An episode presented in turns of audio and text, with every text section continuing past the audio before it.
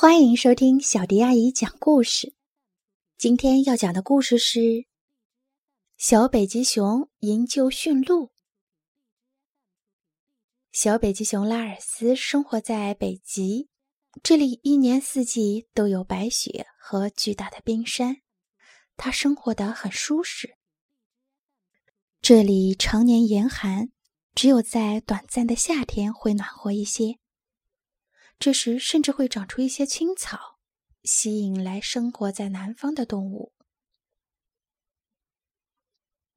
一天早上，拉尔斯发现水面上有一层薄冰。他知道夏天就要结束了，那些动物就要像每年秋天一样，开始向南方迁徙了。头顶的天空。已经有第一群大雁向着温暖的地方飞去。拉尔斯感到脚下的地面在轻轻颤动。驯鹿也开始迁徙了吗？他爬到自己最喜欢的那块大岩石上，那里视线很好。不一会儿，就有一大群驯鹿飞奔过来，从他身边跑过。鹿群刚刚过去，暴风雪就袭来了。鹅毛般的雪花在拉尔斯身边飞舞，他赶紧钻到大岩石下面躲避风雪。大雪一直下了几个小时，大地被一片厚厚的白雪覆盖。拉尔斯享受着第一场雪。他在雪地里跑来跑去，留下深深的脚印，玩得开心极了。拉尔斯发现有一个东西在动。突然，一只动物从雪地里站了起来。啊！拉尔斯吓了一跳。啊！那只奇怪的动物也吓得叫起来。小北极熊很快从惊吓中回过神来。“你是一只小鹿啊！”“我是小北极熊拉尔斯。”他友好的说。“你叫什么名字？你怎么自己待在雪地里？”“我，我是奥利弗。”小鹿结结巴巴的说。“小学的时候，我跟妈妈走散了。”他肯定也在找我，但是一直找不到。我再也见不到妈妈了。别担心，奥利弗。拉尔斯安慰他说：“你妈妈会等你的。我们现在一起去找她吧。你告诉我，鹿群往哪儿走了？”奥利弗说：“那边，往南。”他们走了一段路之后，拉尔斯好奇的问：“你们驯鹿是怎么知道哪边是南的呢？”我也说不清楚，奥利弗说：“反正我们就是知道。”他们走到了一条河边，拉尔斯说：“现在我们得游过去了。”奥利弗不会游泳，他盯着水面，心里很害怕。来吧，奥利弗，游泳很简单。拉尔斯鼓励他：“跟我到水里来，你就会啦。”果然，没过多久，奥利弗就比拉尔斯游得快了。小北极熊放心的笑了。天慢慢黑下来，奥利弗望着四周广阔的平原，心里有点害怕。他小声说：“我妈妈经常警告我，要小心黑夜里出没的狼，它们很危险。”没问题，有我呢。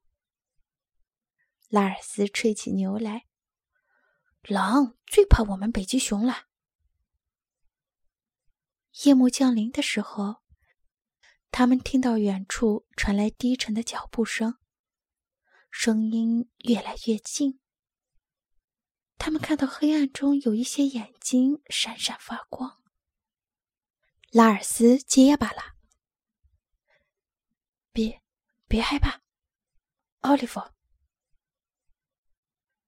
别害怕，小家伙们。一只大块头的动物说：“站在他们面前的是大社牛奥斯卡。”他友好的说：“过来跟我们一起休息吧。”